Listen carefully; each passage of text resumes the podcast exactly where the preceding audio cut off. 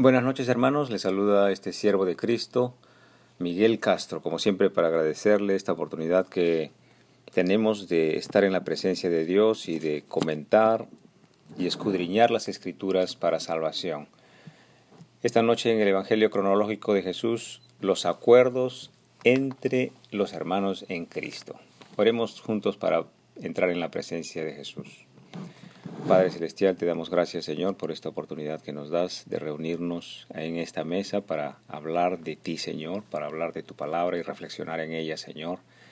Te oramos por la salud de Julio Roalcaba, de Pedro Montoya y Juan Montero Señor.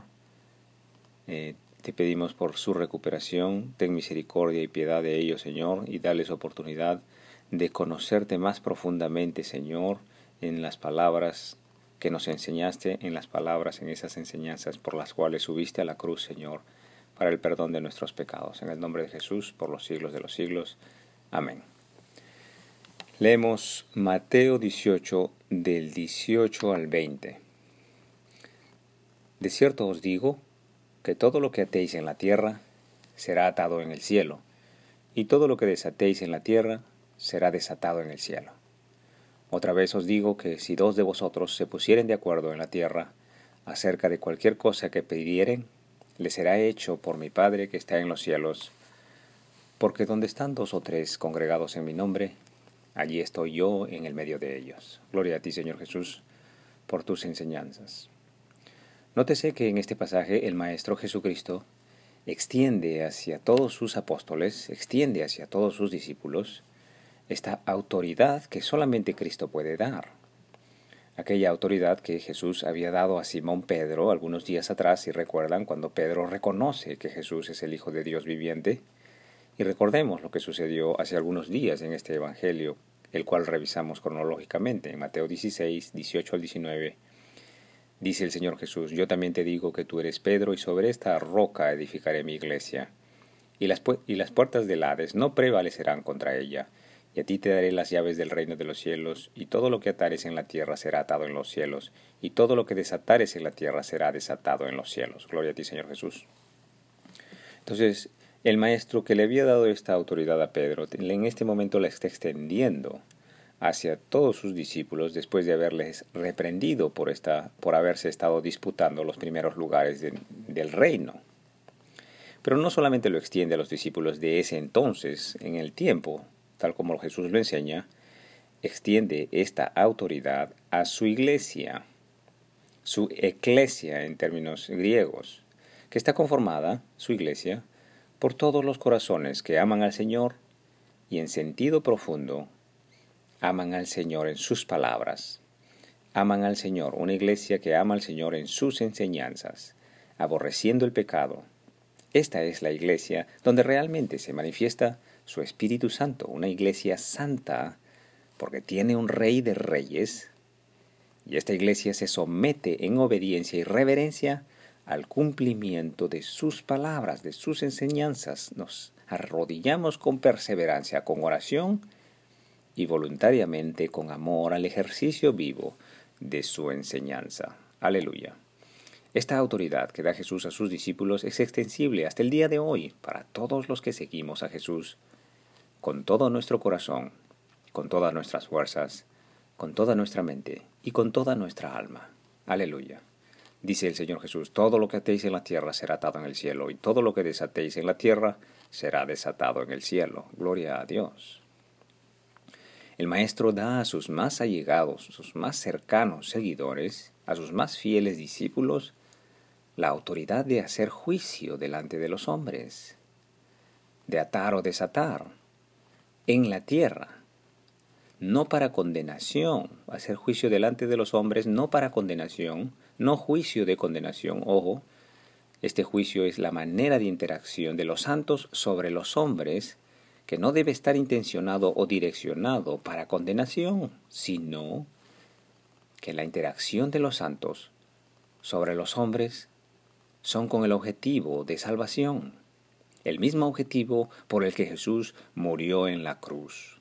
Este tipo de juicio es en el sentido de ejercer un criterio sabio, un, nuestro actuar con el mundo, semejante al que Cristo nos ha enseñado. Gloria a Dios. Pongamos un ejemplo para clarificar esta idea o esta enseñanza del Salvador.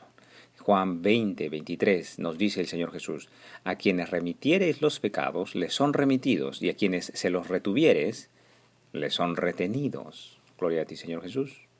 Pongamos un ejemplo para ilustrarnos. Si por ejemplo un hombre está en aflicción y está en problemas, un siervo de Cristo irá de inmediato en su rescate y en su ayuda, pero no solamente ayudará a este hermano en aprietos, no solamente le va a ayudar en obras únicamente, no solamente ayudará a su hermano en ayuda financiera si lo necesitare. Este hermano también le motivará, le exhortará, le fortalecerá a cumplir las escrituras con profundidad, a conocer el Evangelio de Jesús para conocer la dura batalla en contra del maligno que con la ayuda de la gracia y poder del Espíritu Santo se puede vencer. Pero si este hermano persevera, el hermano que está en problemas, persevera en sus propios caminos, que son distintos, que sean distintos a las de las escrituras, entonces este hombre, el de los problemas, elige sus propios caminos, elige él mismo su condenación, por el hecho de haber visto la luz y haberla rechazado. Juan 3:19 dice, y esta es la condenación, que la luz vino al mundo, y los hombres amaron más las tinieblas que la luz, porque sus obras eran malas. Gloria a ti, Señor Jesús. Este verso también puede decir, y esta es la condenación, que, el, que la sabiduría y el buen juicio santo y justo vino al mundo, la palabra de Dios vino al mundo, el verbo vino al mundo, el conocimiento de Dios vino al mundo, y los hombres amaron más las tinieblas, amaron más su propio juicio, su propio criterio, sus propios veredictos, lo amaron más que la luz, la enseñanza del Salvador. ¿Y esto por qué? Porque sus obras son malas. Preguntémonos entonces, hermanos, ¿amamos más nuestros propios criterios o amamos más la luz, la enseñanza del Creador, la enseñanza de Cristo Salvador? Entonces, hermanos, es así como los pecados de los hombres se retienen cuando los hombres naturales no se acercan a la luz de Cristo porque sus, porque sus siervos en estos días traen la luz de Cristo en su enseñanza y en su palabra, traen esa luz hacia los hombres para que los hombres salgan a la luz y dejen las tinieblas. Es así como los pecados se quedan estancados en los hombres cuando los hombres en sí mismos no salen de la oscuridad y, y, no se esfuerzan en salir a la luz, se condenan a sí mismos porque eligen la oscuridad y el desconocimiento de Dios, porque rechazan la palabra de Dios que a través de los siervos de Jesús de hoy se manifiesta hacia los hombres. Gloria a ti, mi Maestro y Guía, Jesús, Jesús de Nazaret. Otra vez dice el Señor, otra vez os digo que si dos de vosotros se pusieren de acuerdo en la tierra acerca de cualquier cosa que pidieren, les será hecho por mi Padre que está en los cielos, porque donde están dos o tres congregados en mi nombre, allí estoy yo en medio de ellos. Gloria a ti, Señor Jesús. Bendito sea el Señor mi Dios, que así con vuestra esposa, o sea con vuestros hijos o con vuestro hermano. Vayamos todos a ponernos de rodillas, vayamos todos a ponernos de acuerdo en la oración, vamos a ponernos de acuerdo para interceder por algún hermano que ha caído enfermo, que está grave. Pero a la vez, y con trascendencia, hermanos, pongámonos de acuerdo usted y yo en amar a los enemigos, pongámonos de acuerdo en perdonar, Pongámonos de acuerdo en cumplir la palabra de Dios. Atemos al maligno dentro, rechazando y aborreciendo la inmoralidad. Hermano, usted que escucha en esta emisora, pongámonos de acuerdo usted y yo en atar al maligno de dentro de, de uno, aquel que conduce su cuerpo hacia el mal, aquel que provoca sus ojos con imágenes obscenas o que le hace hablar con ignorancia y sin prudencia. Pongámonos de acuerdo, hermano, en esta batalla, usted y yo, invocando el nombre de Jesús, no es posible para los hombres. Pero hay esperanza, hermano, hay esperanza. Lo que es imposible para los hombres es posible para Dios. Por eso, hermano, pongámonos de acuerdo en la oración y en arrepentimiento de los pecados y caídas, invoquemos el nombre del carpintero divino, es la única forma de poder levantarse para vencer al maligno que vive dentro y echarlo fuera. Es el único camino. Jesús, Jesús de Nazaret, mi Señor y mi Dios. Muchas gracias por su tiempo. Hasta aquí el estudio bíblico del día de hoy. Continuaremos el día de mañana, si Dios así nos da salud.